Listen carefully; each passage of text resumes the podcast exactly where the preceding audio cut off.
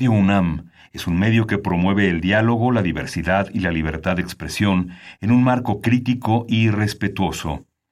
Los comentarios expresados a lo largo de su programación reflejan la opinión de quien los emite, mas no de la radiodifusora.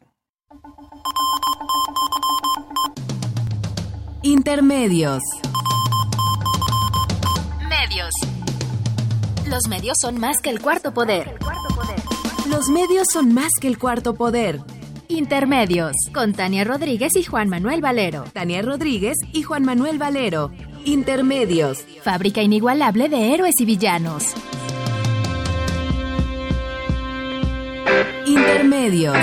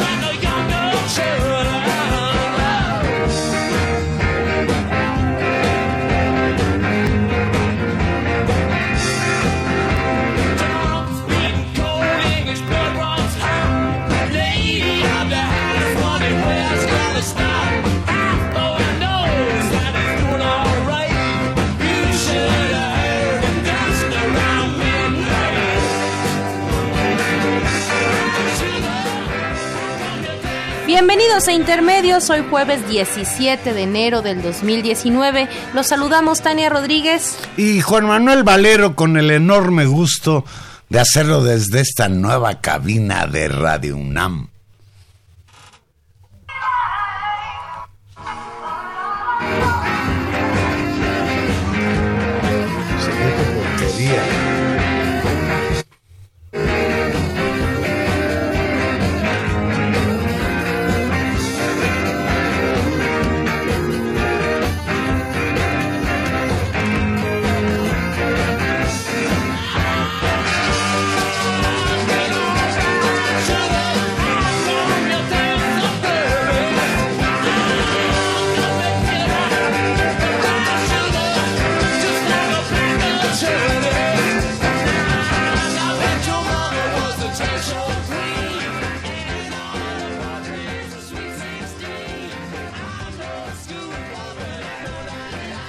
Black Sugar, ni más ni menos con los Rolling Stones, Valero.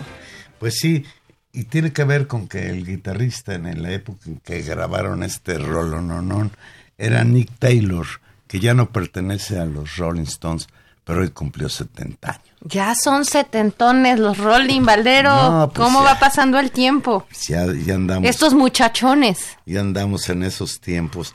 Ay, Tania, pues de entrada yo sí quiero comentar que me sentí muy triste. Ayer murió la Chata Campa. Ayer se nos fue María Fernanda Campa. María Fernanda Campa fue la primera ingeniera geóloga mexicana y pues yo la recuerdo como una leyenda allá en el Consejo Nacional de Huelga, en el Movimiento 68. Tuve la fortuna de, algunos años después, en 1985, conocerla por culpa de los sismos.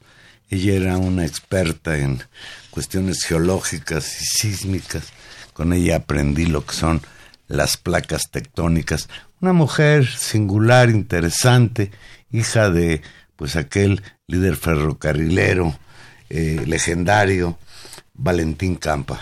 Sí, claro que sí, una, una mujer de izquierda, eh, como tú dices, geóloga, eh, profesora, investigadora de la Universidad Autónoma de la Ciudad de México, por cierto, que, que bueno, pues está de luto por, por su muerte y debo decir que también yo tuve el gusto de, conocerla justo en el contexto ahora, no del terremoto del 85, sino justo del pasado, donde ella hizo, eh, junto con su equipo, experta justamente en el funcionamiento pues, de la mecánica de suelos, ¿no? de las placas tectónicas, un estudio sobre la olvidada zona oriente de la ciudad, que fue una zona devastada por el sismo pasado de hace dos, de ya van a ser, este año se, cumplir, van a cumplir dos años, eh, y en esta zona de grietas.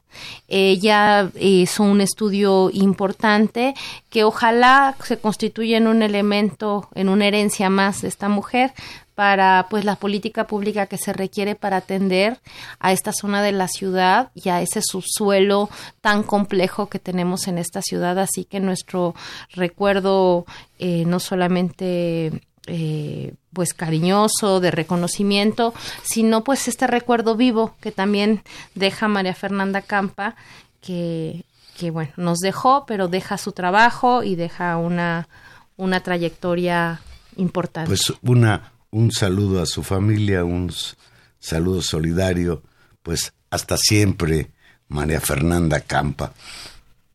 Tania, ayer la Cámara de Diputados aprobó la creación de la controvertida Guardia Nacional, con votos de Morena, el PRI y algunos votos del Partido de la Revolución Democrática. Interesante el asunto de las fuerzas que se unieron ayer para lograr las dos terceras partes de los votos y así aprobar en lo general y en lo particular esta Guardia Nacional propuesta por el nuevo presidente de México, Andrés Manuel López Obrador.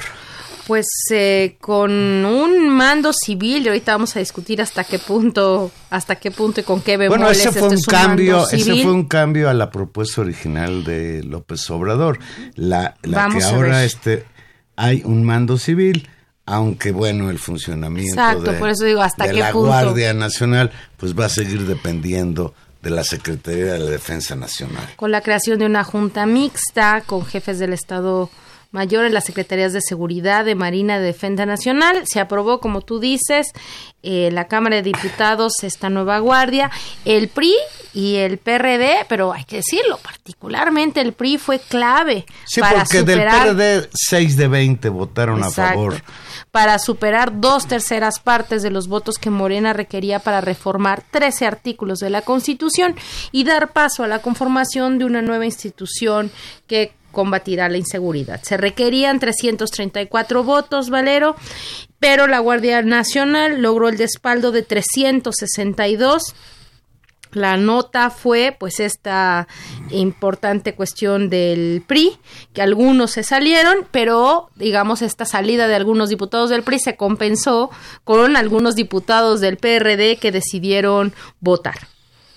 Es digno de llamar la atención que albu- hubo algunos legisladores de Morena que se abstuvieron, en donde destaca desde luego Tatiana Cloutier. Tatiana Cloutier ha sido muy criticada hoy en las redes porque no votó en contra. Yo creo que con abstenerse dejó muy clara cuál había sido su postura pública y pues también en ese sentido es un ejemplo de que la bancada de Morena en la Cámara de Diputados no actúa como, como una mayoría mecánica.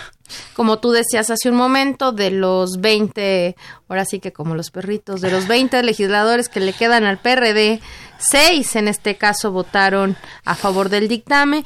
Durante este cabildeo que claramente fue muy intenso y que ocupó buena parte del trabajo legislativo en estas semanas, y después de una semana dura en los furos de consulta donde hay que decir una todas las opiniones de parte de las organizaciones de la sociedad civil, de expertos, de víctimas, claramente en contra de este dictamen, una serie de exigencias, la visita de los gobernadores, de los presidentes municipales, una, una discusión muy dura en el Consejo. Después de esta, lograron, y ahí esa es una de las cuestiones que hay que eliminar, que se, elimin- que se eliminara la facultad de disolver policías locales y retirarles el dinero para trabajos en pro de la seguridad luego de eh, las evaluaciones que se hicieran. Este, esto se suspendió.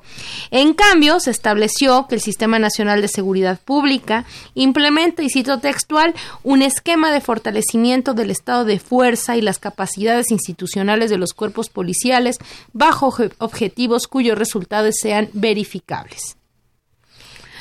Tema importantísimo. Eh, la oposición a la creación de la Guardia Nacional estuvo fundamentalmente representada por el Partido Acción Nacional. 119 diputados votaron en contra, encabezados por el PAN, por el Movimiento Ciudadano y una parte del Partido de la Revolución Democrática que se dividió en sus votos. Es interesante ver que en términos reales, pues la verdadera oposición a Morena hoy en la Cámara de Diputados y en la Cámara de Senadores la representa el Partido Acción Nacional. Eh, pues fíjate, Tania, que es interesante entender por qué el PRI votó a favor. Antes de hacer especulaciones al respecto, dejemos que los priistas nos expliquen. El PRI se justificó es momento de hacer algo más de lo que hasta ahora hemos venido haciendo. No, pero di nomás quién lo dijo. Ahorita, ahorita, esa es la sorpresa. eso es lo que asusta. Es momento de hacer algo más de lo que hasta ahora hemos venido haciendo. No solo el presidente de la República se comprometió en su campaña por alcanzar la paz, lo hicimos todos, diputados, senadores, gobernadores y alcaldes. Esto lo dijo en tribuna el legislador priista y exgobernador de Coahuila, Rubén Moreira, al justificar por qué votaron a favor de la creación de la Guardia Nacional. Enumeró las bondades de esta nueva institución que va a salvaguardar la seguridad pública. Construimos una guardia bajo el mando y tutela de civiles. El texto lo deja claro, se organiza y coloca dentro de una dependencia civil y con conducción civil respecto a los derechos humanos. Hay una enorme diferencia entre lo que hoy votamos y lo que era el proyecto original, dice el PRI. Leo textual, en nosotros se cuenta con una oposición que sabe su papel. Mi grupo me dijo que dejara en claro que no regateará, que no regateáramos nada al esfuerzo de paz, pero también decirles que se requiere además de la Guardia Nacional políticas públicas que construyan el tejido social, reconstruyan el tejido social. El PRI, después de muchas horas de discusión, ha decidido votar en favor de la reforma constitucional, lo hace pensando en México. Y pues la pregunta que todo el mundo se hace es, ¿y a cambio de qué? ¿Cuál sería la negociación entre Morena y el PRI para convencerlos de conseguir las dos terceras partes de los votos que se requerían. Pues ahí queda la pregunta abierta. No, no sé yo cuál sea la razón. Puedo especular muchas cosas, pero prefiero no hacerlo. Yo creo que ahí hay un elemento centralísimo, que es el actor que está aquí en juego. Que es un actor que oficialmente no tiene voz, que oficialmente no tiene diputados, que oficialmente no se expresa en términos públicos, pero que es el gran actor de esta discusión, que es el ejército. Son las Fuerzas Armadas y es su papel lo que fundamentalmente estamos discutiendo y es el papel de ellas en un proceso sumamente complejo que puede ser visto desde muchos, desde muchos matices, ¿no? Hay mucha gente que dice, y eso se vio en los foros, eh, cómo las percepciones desde los lugares, de puntos de visión desde donde se hable, se tenían juicios muy contrastantes con respecto al papel de las Fuerzas Armadas. Los derechos de los defensores de los derechos humanos, las víctimas, los gobernadores, por un lado, diciendo, externando una negativa, y por el otro lado, el conjunto fundamentalmente de los presidentes municipales eh, de algunos lugares. Es decir, depende el nivel de gobierno, depende el estado, depende la situación, también hay una valoración distinta. Me parece que el, balance del PRI, vamos a, esperar en algunos días, se irá viendo hasta qué punto está este acuerdo tiene que ver algo más, pero creo que pasa fundamentalmente con un respaldo a las Fuerzas Y sobre todo que lo que ayer se aprobó en la Cámara de Diputados, pues pasa al Senado, que tiene dos opciones o aprobar tal como se le va eh, eh, la propuesta de la Cámara de Diputados o hacerle cambios y si le hace cambios pues tiene que regresar a la Cámara de Diputados. O sea que todavía, aunque pues parece que ya no va a ser difícil que se constituya esta Guardia Nacional, pero todavía no está no, pues parece que la cosa se complica porque incluso y esa es también tal vez la nota de pues la nota de hoy, si ayer la gran nota fue lo aprobaban y en estos términos y con estos cambios, que ahorita valdría la pena tratar de revisar cuáles exactamente fueron, eh, la nota de hoy es justamente que esos cambios no le gustaron Andrés Manuel López Obrador, que hoy en la mañana dijo que estaba insatisfecho con lo que se había aprobado en los términos del dictamen en la Cámara de Diputados y con la petición abierta y formal del presidente de la República a que el Senado cambiara. Y el quid del asunto está fundamentalmente en un artículo transitorio que autoriza a las Fuerzas Armadas a participar en tareas de seguridad pública en lo que se consolida la Guardia Nacional. Este transitorio es el que desapareció en lo que se aprobó ayer y es lo que hoy provocó que en la conferencia de prensa en la mañana López Obrador manifestara su inconformidad. Incluso llegó a señalar que con este cambio, pues lo que se ha hecho es únicamente, pues mantener, eh, dice López Obrador consideró que al no incluir ese artículo transitorio que le permita al ejército actuar como fuerza pública, todo queda igual como una reedición de la actual Policía Federal. No, y es, es tremendo. Y siguió con la discusión. Y cito textual a lo que dijo Andrés Manuel López Obrador. Nosotros tenemos que pedir respetuosamente a los senadores que se contemplen temas que fueron eliminados en la aprobación, es decir, en la modificación del dictamen que finalmente se aprobó. Sobre todo lo relacionado con la participación de las Fuerzas Armadas en el proceso de capacitación, formación y la definición con claridad sobre la facultad de intervenir en asuntos de seguridad pública. Eso tiene que quedar claro. Pues hoy, hoy en una entrevista radiofónica que le hicieron en W Radio a Pablo Gómez, él reconoció que él había sido el que propuso que se quitara este transitorio y explicó que la razón fundamental por la que lo hizo es porque si no el PRI no hubiera votado a favor de la creación de la Guardia Nacional. Es una discusión que está abierta y vamos a ver cómo recibe el Senado de la República esta propuesta, qué cambios le hace, etcétera. El hecho concreto es que pues López Obrador, contrario a lo que todo el mundo hubiera percibido, no está muy conforme. López Obrador lamentó no haber alcanzado una aprobación con unanimidad, pero dijo entender que la oposición es consustancial y elemento fundamental de la democracia. Esto le dijo cuando le preguntaron sobre qué pensaba de que el PRI, los diputados del PRI hubieran votado a, a favor de la creación de la llamada Guardia Nacional. Pues las reacciones no se han hecho esperar. El colectivo Seguridad sin Guerra censuró la decisión de los diputados que anoche votaron a favor de la Guardia Nacional, por lo que pidieron a los senadores rechazar el dictamen y las propuestas de modificación hechas al mismo y replantear la discusión del modelo de seguridad que reclama el país.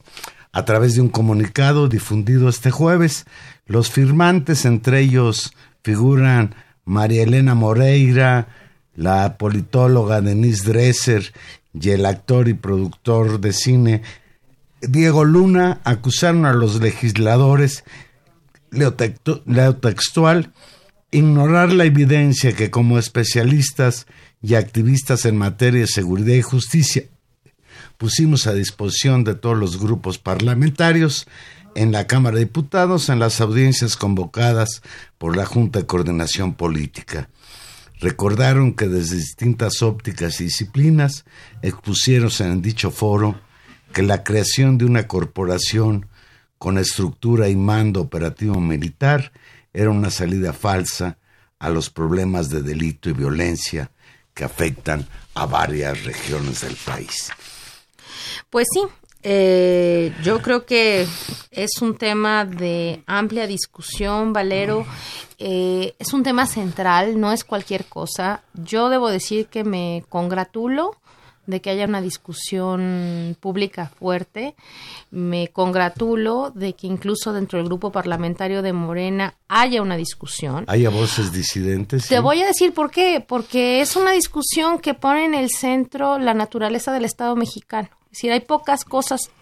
No solamente es un problema de urgencia nacional, es decir, la crisis de seguridad por la que estamos pasando, la necesidad extraordinaria que tenemos de resolver un problema cotidiano en, en cientos de comunidades donde el crimen organizado acecha. Es decir, sería muy difícil imaginar incluso la intervención ahora de esta lucha contra el huachicol, que ha sido tan respaldada públicamente, tan, tan fuerte, tan visible para todos, tan escandalosa en muchos sentidos, sin un operativo concreto de fuerzas eh, de orden, ¿no? De potencial que puedan darle seguimiento. Por supuesto que ahí hay una, una cosa obvia que creo que todos reconocemos. El asunto es que estamos también transitando en definir una reestructura del Estado. Y si la cuarta transformación se pretende, pretende hacerlo, es necesario discutir hasta qué punto y qué consecuencias tienen los cambios constitucionales, más allá de un gobierno en sí, más allá de la buena voluntad de un presidente querido, respetado, votado como es Andrés Manuel López Obrador. Eso va a quedar en la ley. Va a conformar una institución y toca las entrañas del Estado mexicano definir en qué términos, si es nacional, si es federal, si tiene mando civil, si queda en un lugar, si queda en el otro, si puede disolver policías, si los, si los militares adquieren características de ministerio, de, de características de investigación y detención, es un asunto toral para la reconstitución del Estado y dos, esta ley no puede entrar en contradicción con otro conjunto de leyes que ya están en la Constitución. Fundamentalmente, todo lo que atiende a las políticas de derechos humanos, que ha sido una cuestión señalada de manera reiterada por los defensores de derechos humanos que consideran un cambio constitucional tremendo, casi de régimen político, atribuirle a las Fuerzas Armadas acciones de seguridad pública en términos constitucionales, no transitorios, sino definitivos. Esa es una gran discusión. Denise Dresser, que se ha distinguido como una de las principales oponentes a López Obrador en general y en particular a la creación de la Guardia Nacional, escribió hoy en Twitter, leo textual, Nota para ciudadanos atentos y demócratas. No podemos acostumbrarnos a que los diputados de Morena nos mientan cada 20 minutos. Lo que aprobaron con ayuda del PRI y el Partido Verde no es una nueva institución policial, es la militarización de México. Ese será el lamentable legado de la izquierda. Y yo aquí sí diría que yo creo que exagera Denise Dresser, porque independientemente de que tenemos nosotros preocupaciones similares, las has expresado ahora, Tania, la creación de la Guardia Nacional no equivale a la instauración de un régimen militar en México. Son dos cosas diferentes.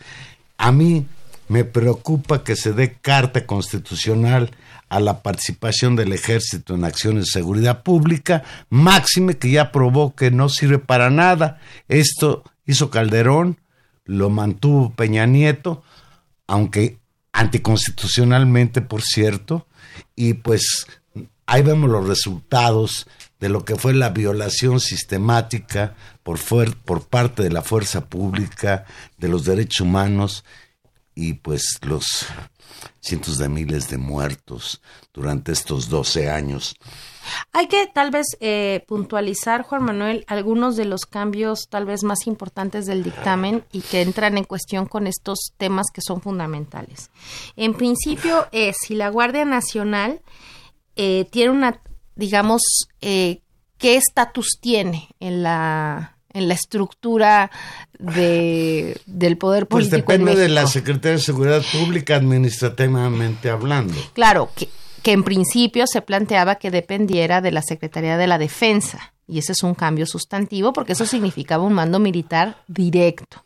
Y cambiar la atribución total de eh, lo que hasta el momento, y cuando digo hasta el momento es en las últimas constituciones, o por lo menos en todo lo que llamamos esta constitución y de la pasada, es que el ejército dedica al contexto de seguridad nacional y no de seguridad pública. Ahí hay un primer gran tema, ¿no?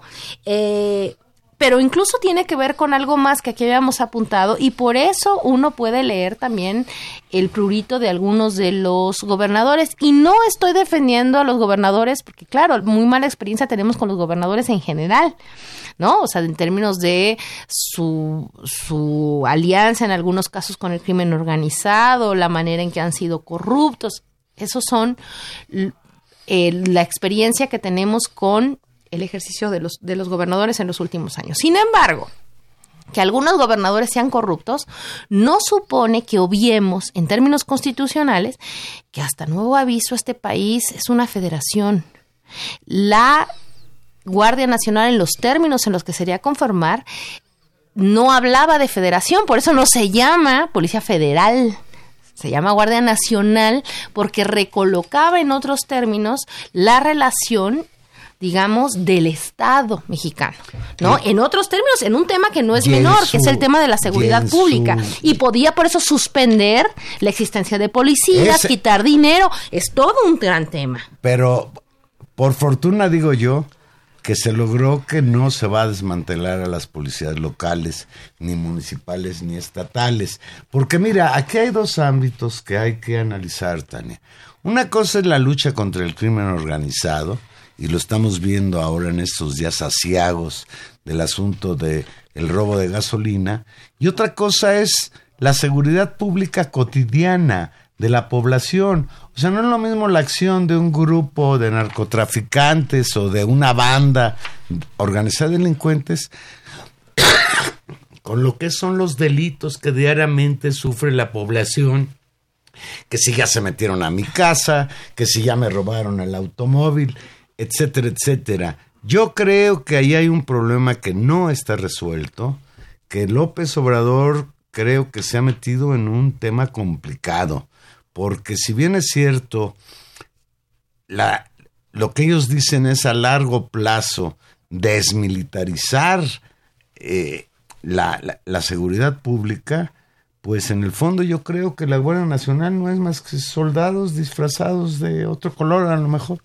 Claro, y tal vez con otra formación, y es claro, yo creo que hacia en eso también hay un consenso público, es claro que necesitamos una fuerza policial efectiva, ordenada, disciplinada, que no sea corrupta. Es claro que las policías municipales son en muchos casos inexistentes y en otras cosas directamente un fiasco. Lo mismo con las policías estatales y en cierta medida una parte de la Policía Federal la misma cuestión. Es una crisis enorme de seguridad.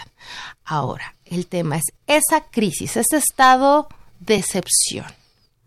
Y ahí mm, me pongo, eh, decir, que es un problema de teoría política fuerte. Si el estado de excepción lo vuelves la norma, lo vuelves la constitución, lo vuelves la ley. Es decir, atender la situación excepcional, ¿se tiene que volver la norma? Esa es la pregunta. Es decir, y ese, es, ese tal vez es lo que está en el punto de ese transitorio. Ese transitorio del que se habla faculta cambios al artículo 129 constitucional, que tiene que ver con permitir al formalmente, legalmente en la Constitución, que el ejército ejerza tareas de, seguri- de seguridad pública. Eh, ¿Hasta qué punto esto se puede garantizar así en la propia Constitución? Cuando nosotros discutimos aquí, por eso no tiene que ver con un cambio en términos de si está uno a favor o en contra del nuevo gobierno. Es un problema de una discusión que viene de más lejos, porque esa fue la discusión de la Ley de Seguridad Nacional.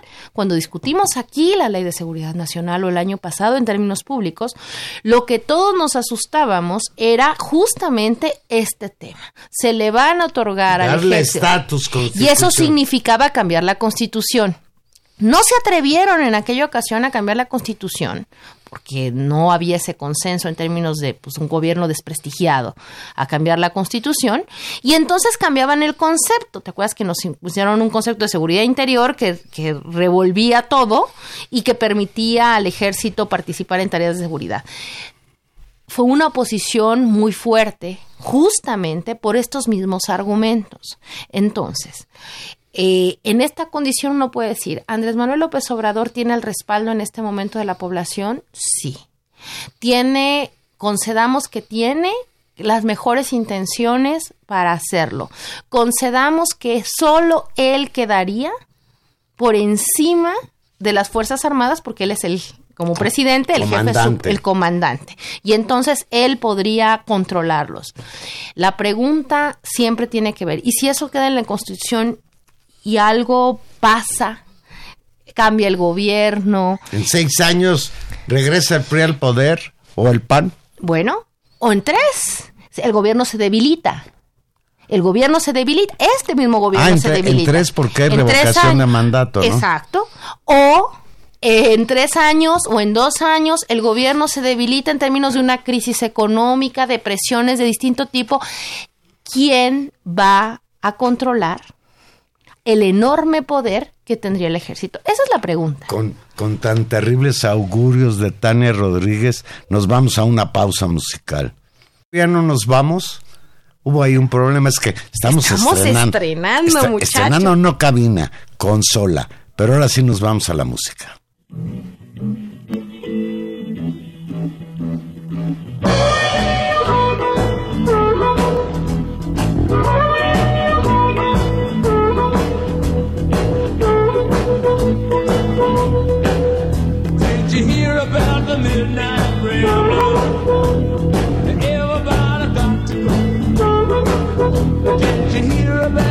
Midnight Railroad. You want a shirt that keeps you know. Don't give a hoot, I don't want it. Wrapped up in a black and cloak. It don't go in the light of the morning. It's been the time to cock a crow.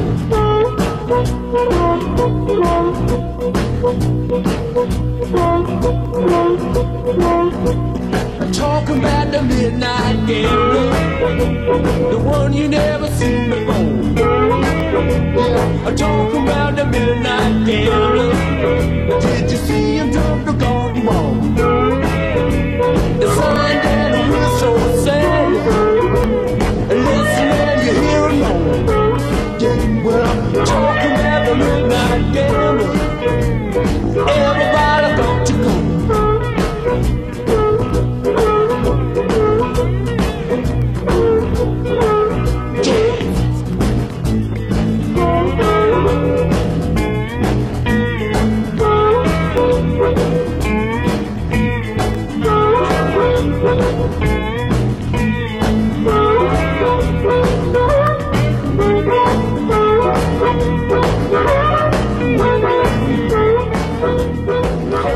Fíjate, Tania, acorde con lo que señalabas tú antes de irnos a la pausa, eh, el pasado martes el columnista Ricardo Rafael publicó en proceso un artículo titulado Guardia Nacional, desmilitarizar, militarizando, se pregunta eh, Ricardo Rafael, y leo textual. El presidente propuso en un principio crear una Guardia Nacional integrada mayormente por efectivos militares, situada bajo las órdenes directas del secretario de la Defensa. La contradicción fue evidente. Desmilitarizar militarizando. No parecía la mejor receta porque remite a una medicina que ya no funcionó. La política criminal de los expresidentes Felipe Calderón y Enrique Peña Nieto, valorada por el crecimiento de las muertes violentas, las ejecuciones extrajudiciales y las desapariciones forzadas, implicó un trágico desastre. Y sí, no hay antecedentes de éxito y yo no veo cómo de la noche a la mañana el ejército, que pues se distinguió en su llamada lucha contra- o guerra contra el crimen organizado por la violación sistemática de los derechos humanos, por acciones verdaderamente criminales, recordar Tlatlaya, eh, entre otras, pues nos deja en esa, en esa tesitura de, de preocupación. Bueno, ahí hay un, hay un tema importante. Uno puede decir, bueno, podría haber un cambio de mando y en ese cambio de mando, o sea, creo que hay cosas que observar. También el ejército, pues es, es efectivamente es una de las instituciones más sólidas del Estado mexicano, es un eje central, goza en ciertos ámbitos todavía de un respaldo de la población, es importante, y al mismo tiempo ha tenido un desgaste enorme en estos años por lo que tú señalas, las violaciones a los derechos humanos y, eh, y también las acusaciones de corrupción. ¿No? Es decir, eso va en aumento, ya ni mencionar las cosas tremendas que se dicen en, en el juicio que se lleva contra el Chapo Guzmán en Nueva York o las propias investigaciones con respecto a las responsabilidades del huachicol que ya veremos hacia dónde, hacia dónde apuntan. Bueno, entonces tenemos esta discusión ambivalente. Ahora, ¿qué significaría? Ellos dicen, bueno, lo que cuestionan es la disciplina militar, eh, tendría que formar nuevos estilos de policía, no en términos de soldados, sino la formación. Muy bien. ¿Con qué disciplina y bajo qué criterios? Y ahí se habla de un espíritu que tendría que ver con una cuestión militar. La cuestión es si vamos a invertir como Estado en eso, vamos a invertir en eso, vamos a invertir en una serie de valores también de orden civil. Es una pregunta fuerte porque lo que es verdad es que esa institución no existe, no la tenemos. No, y va a ¿Cuál tardar años en, en, cuál queremos en construir? convertirse realmente en una Guardia Nacional que salvaguarde la seguridad de los habitantes. Va a tardar. Por eso la insistencia de López Obrador de que se debió haber mantenido ese transitorio, porque entre que entre la Guardia Nacional en acción y no entra, pues quién se va a encargar de la seguridad pública cuando es obvio que la propuesta de López Obrador y el sentir popular al respecto habla de que la Es de una enorme urgencia. la policía, desde la federal, la policía municipal, las policías magisteriales, las policías municipales, no han tenido capacidad de frenar al crimen organizado en sus entidades y bueno, pues esa también es una realidad. Por supuesto. Y, y ahí hay, ahí por eso esta situación no es de fácil, no es de fácil solución.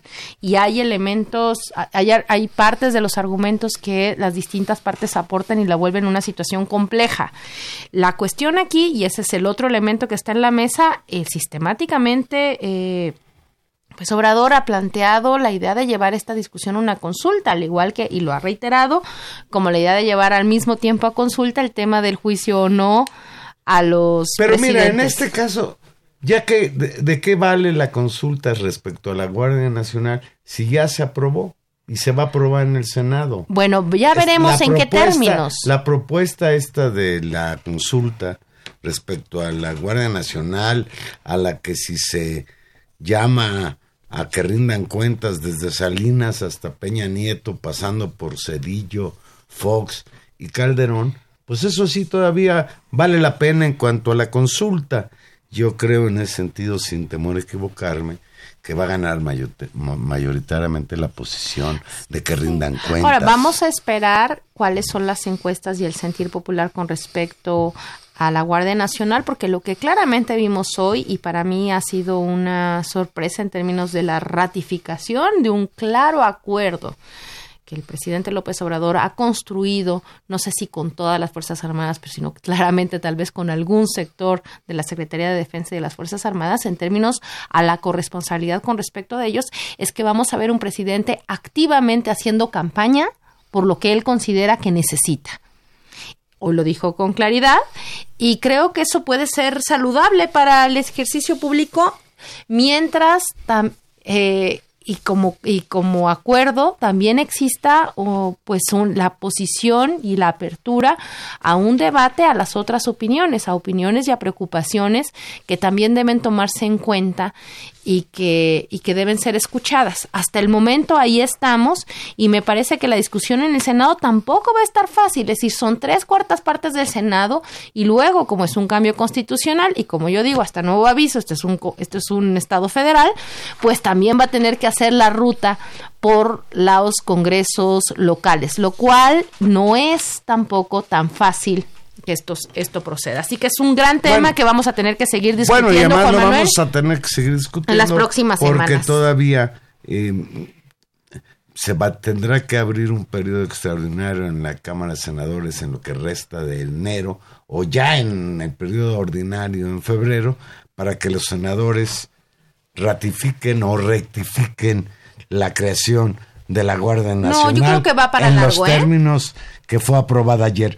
Pues Tania, otra noticia importante es que hoy en sesión extraordinaria el presidente del Senado, Martín Batres, informó al Pleno que llegó la terna que envió el presidente de la República, Andrés Manuel López Obrador, para elegir al fiscal general de la República. Los tres candidatos Tres que escogió de diez que le mandó el Senado, ¿no? Sí, pues son Bernardo Batis, que pues es una gente muy cercana a Andrés Manuel López Obrador, Verónica de Gives y Alejandro Gertz Manero, que ya incluso hoy tiene funciones provisionales dentro de el gobierno de López Obrador.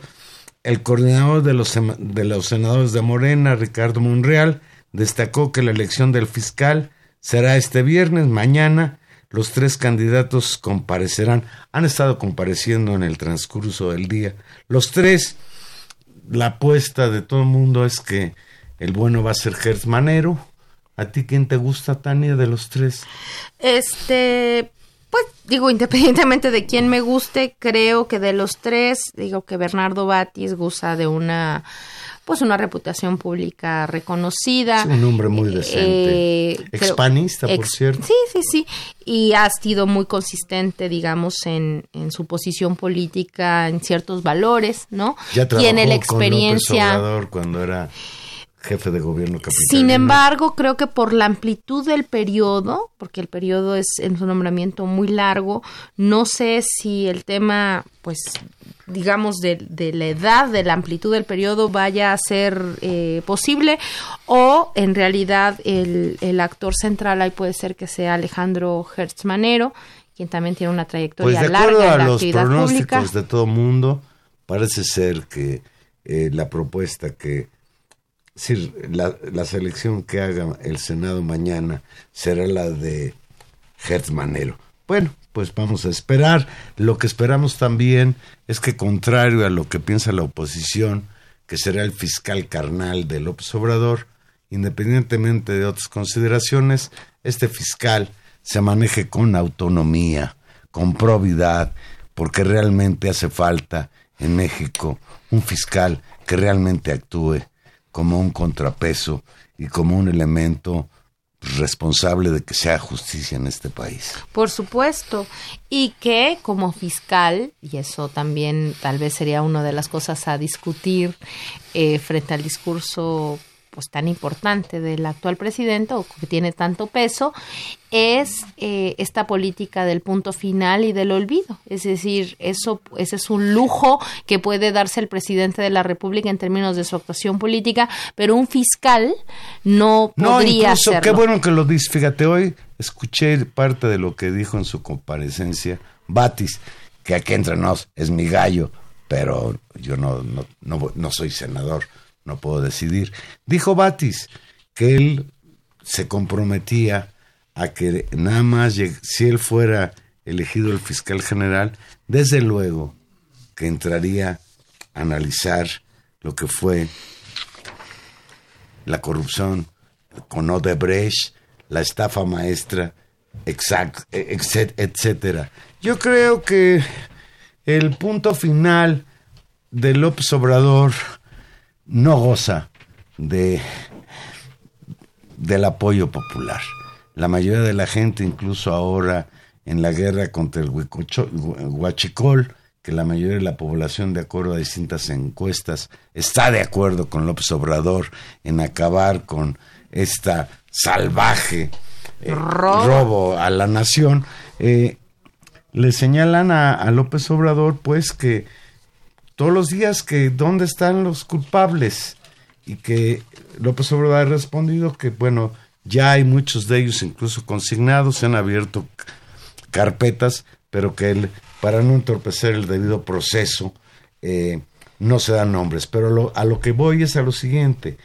Tarde o temprano López Obrador va a tener que ceder a este clamor popular de que no se puede acabar con la corrupción, si no se acaba con la impunidad.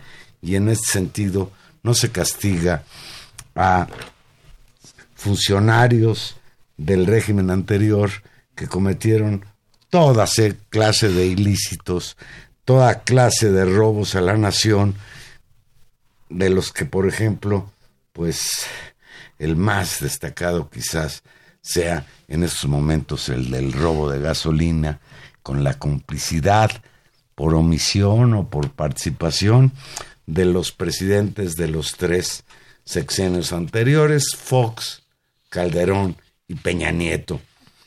Vamos a ver qué, qué dice mañana el Senado respecto a quién va a ser el próximo fiscal. Un gran tema. Hay que, General hay que la- recordar que, la, la República. que la PGR está descabezada, des- directamente descabezada con un interino, con un encargado de despacho desde hace meses que este dictamen de la reforma de pasar de la Procuraduría a la Fiscalía lleva un retraso de años, ¿no? Eh, que uno de los temas centrales de la crisis de seguridad, de la crisis de corrupción en este país, que son tal vez nuestras dos grandes eh, problemas nacionales, además de la desigualdad, es eh, la ausencia de un sistema de justicia donde la PGR y el tema de la eh, tenía un papel centralísimo quién hace las investigaciones, cómo se el gran ministerio público, la gran defensa de los valores del Estado y de la ley, y que eh, este cambio, digamos, de modelo jurídico ponía como gran pieza central el cambio a una fiscalía, a una fiscalía autónoma que no dependa del Ejecutivo y donde la justicia tenga una manera más expedita de hacerse y de cumplir la ley. Eso es lo que está en juego también en esto y creo que eso sí es definitorio. Ojalá cualquiera de esos tres eh, pueda hacerlo y esté a la altura, más allá de si es cercano o no, en este caso al presidente, incluso me parece que si es cercano, lo compromete aún más a una de las grandes, grandes tareas de transformación de este país, que es construir un sistema de justicia en este país. Pues respecto a la lucha contra el robo de gasolina, el asunto del huachicol, la política implementada por el gobierno de la República para combatir el robo de combustible y garantizar el abasto se compone de cinco aspectos, explicó ayer el secretario de Seguridad Pública, Alfonso Durazo. Se trata de mantener y reforzar la vigilancia en los ductos de todo el país, aumentar el volumen de la distribución vía terrestre. Hoy anunció López Obrador de que se comprarán entre 50 y 100 pipas para suplir pues que los algunos de los ductos están cerrados como una acción para eh, impedir el robo y que ha habido incluso sabotaje en algunos de los ductos principales como ese que viene de Tuxpan a Azcapotzalco o el que viene incluso de Tuxpan a Tula Hidalgo. Eh, López Obrador incluso a pregunta expresa señaló que quienes van a manejar estas pipas y quienes van a trabajar en la distribución, pues van a ser, sí, va a estar a cargo de la Secretaría de la Defensa Nacional, ya no a cargo de Pemex y mucho menos del sindicato de Pemex. No, este eso es anuncio tremendo. es, pues desde luego, forma parte de esto que le preocupa a Andrés Manuel López Obrador.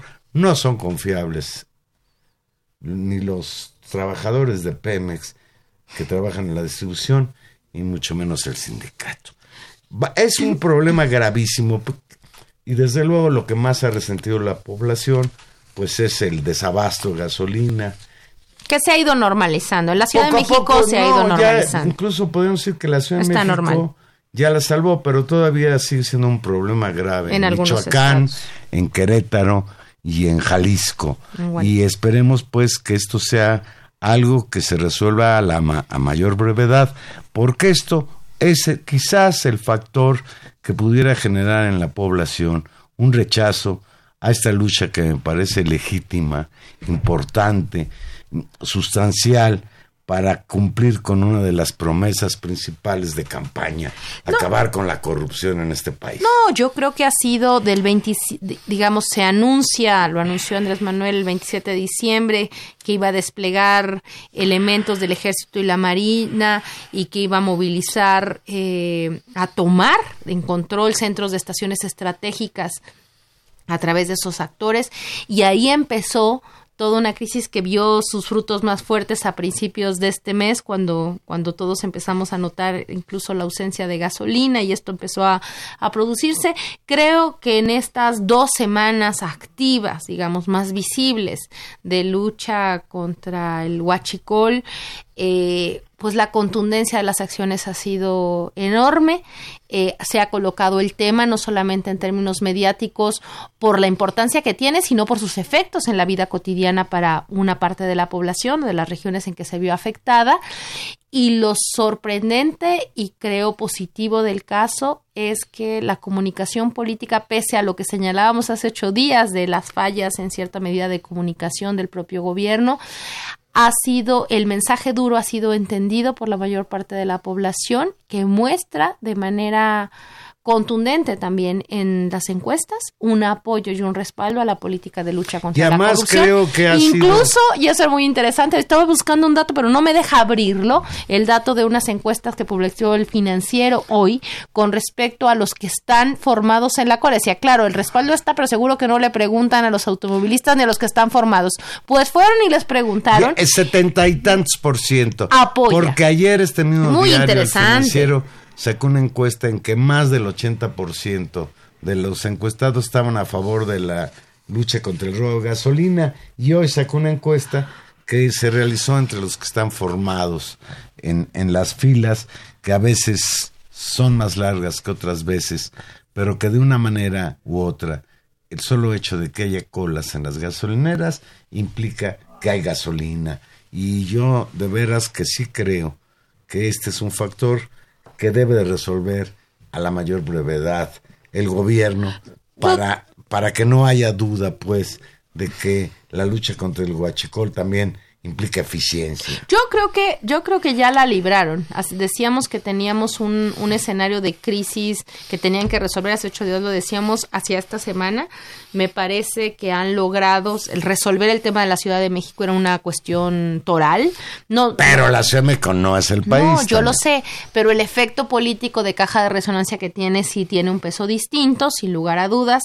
La cuestión de- en términos de opinión pública, de efectos políticos, creo que eso eso se Me parece que si se logra en términos logísticos con el apoyo pues de múltiples instancias y las nuevas eh, y las nuevas pipas, garantizar el abasto en ciertas regiones donde el problema es más agudo irá avanzando y me parece que lo que queda en la agenda, Juan Manuel, es justamente identificar a los responsables. Creo que también la opinión pública exigirá Hoy, que se den nombres, que hayan los detenidos, que se fortalezca. Eso no es un problema de hacer un escándalo ni de dar golpes mediáticos, pero sí me parece que va a ser sustantivo que se explique muy bien qué gasolineras estaban en eso, que se congelen las cuentas, que se informe. Eso creo que Hoy- termina de darle una enorme victoria a la nue- al nuevo gobierno. Ayer este señor Gustavo de Hoyos, presidente de la Coparmex, que ha sido tan duro con López Obrador, aseguró que detrás del robo del combustible hay un gran cartel o varios carteles, por lo que es necesario tener, tener peces grandes sujetos a investigación. En conferencia de prensa, el líder empresarial dijo que es impensable que en un proceso de delincuencia organizada de esta magnitud estén involucrados solo tres o cuatro funcionarios. Por su parte, la secretaria de Gobernación, Olga Sánchez Cordero, exigió a todos los partidos políticos en el Congreso aprobar en las próximas horas la tipificación del robo de combustible como un delito grave, porque el PAN y el PRI argumentan que la detención preventiva es violatoria de los derechos humanos de los presuntos culpables. Y ahí hay otro problema de Atorón. Es importantísimo que se legisle en, ese, en esa dirección para poder permitir castigar a quienes durante muchos años han robado de una manera indiscriminada. Habla López Obrador de que cada año se robaban 65 mil millones de pesos en el robo de ga- gasolina, lo cual es una barbaridad. Pues, ¿qué te parece ya López Obrador? Militarizó hasta las pipas de gasolina.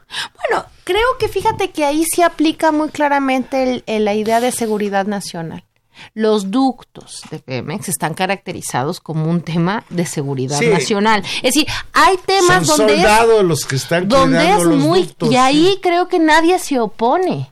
Nadie se va a oponer a que, o sea, o nadie activamente está, o se opone a que una fuerza disciplinada, ordenada, efectivamente contenida, esté activamente en unos asuntos, en asuntos concretos, como puede estarlo en otros ámbitos específicos.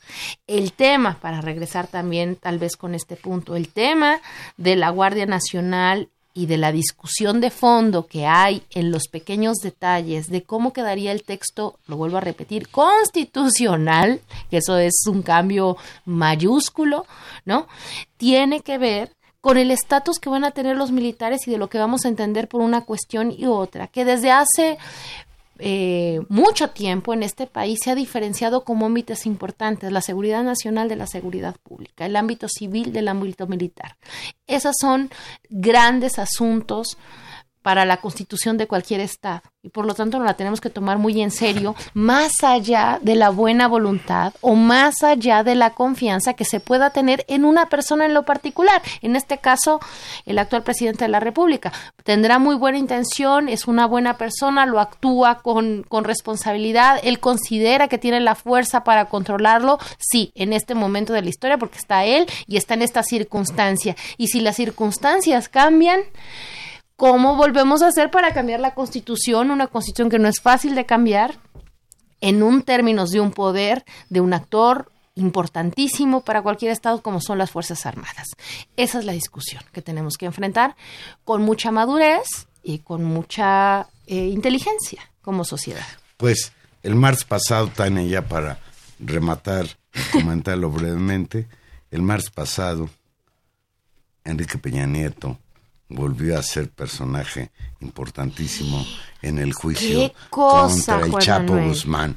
Joaquín el Chapo Guzmán contribuyó con dinero procedente del narcotráfico a la campaña presidencial de Enrique Peña Nieto en 2012 y cuando yo era presidente electo le pagó un soborno de 100 millones de dólares, aunque el priista, el priista había solicitado 250.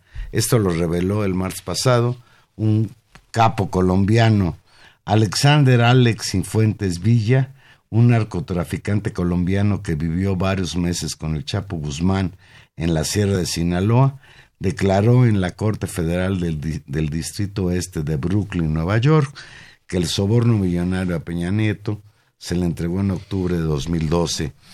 En febrero de 2014, en una reunión que tuvo con los fiscales de Estados Unidos, usted informó que el expresidente Peña Nieto le pidió a Joaquín Guzmán 250 millones de dólares. Le preguntó Jeffrey Leitman, abogado del Chapo, al narcotraficante colombiano, y su respuesta fue, sí señor, respondió el testigo del Departamento de Justicia de Estados Unidos que testifica para inculpar al Chapo Guzmán. Sí, señor.